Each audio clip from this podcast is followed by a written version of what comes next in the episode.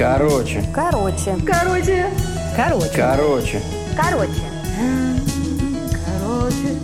Короче. Короче. Привет! Слушайте, недавно было 1 сентября, и я вспомнила чудесную историю.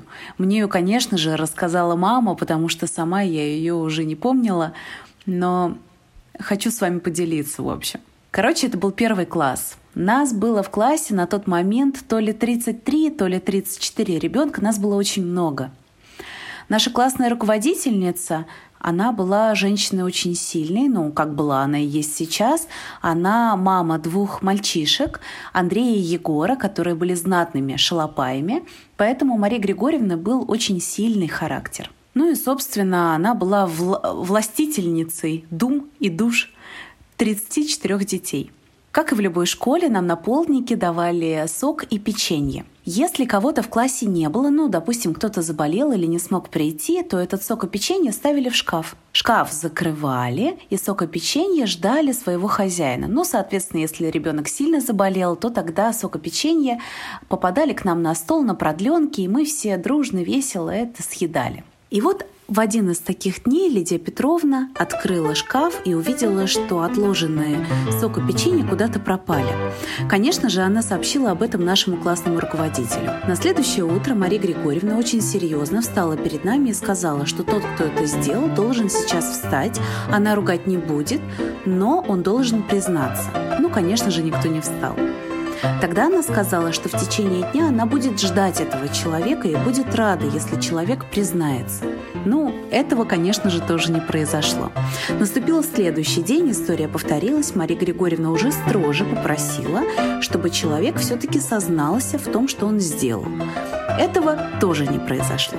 Наступил третий день. На третий день Мария Григорьевна прибегнула к тяжелой артиллерии. Она попросила всех выйти из класса. Она будет сидеть внутри, и каждый из нас будет заходить в класс и честно признаваться, сделал он это или нет. То есть система была такая, что мы должны были смотреть Марии Григорьевне в глаза, и, э, ну, как любой ребенок, мы бы не смогли обмануть ее. Каждый из нас заходил в класс, честно говорил Марии Григорьевне, что он этого не делал, и выходил обратно. Но тогда учителю первого класса ничего не оставалось делать. Она собрала нас всех в один большой круг, посадила в этот круг и сказала, что сейчас должен встать при всех тот самый человек. Вы же помните, нас в классе было 34 ребенка. Друзья, это история про дружбу и про то, какая у нас была крутая учительница, потому что за один год она умудрилась нас настолько сплотить, что когда она попросила встать одного человека, встал весь класс. Мария Григорьевна, конечно, себя не выдала. Но сейчас я понимаю, что она была, конечно же, обескуражена. Она рассказывала об этом родителям на родительском собрании. Все дружно смеялись. Это веселая история. Воришка так и не нашелся. Но, слушайте, недавно было 1 сентября, и я хочу сказать спасибо нашим учителям, потому что, ну, не знаю, как у вас сложилась жизнь, а наш класс до сих пор очень тесно общается между собой. Мы большие друзья, мы даже, знаете, ну, наверное, такая небольшая семья.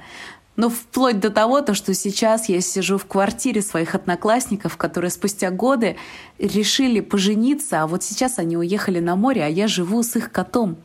И сижу у них в квартире и записываю вам эту историю. Ну, вот такие дела.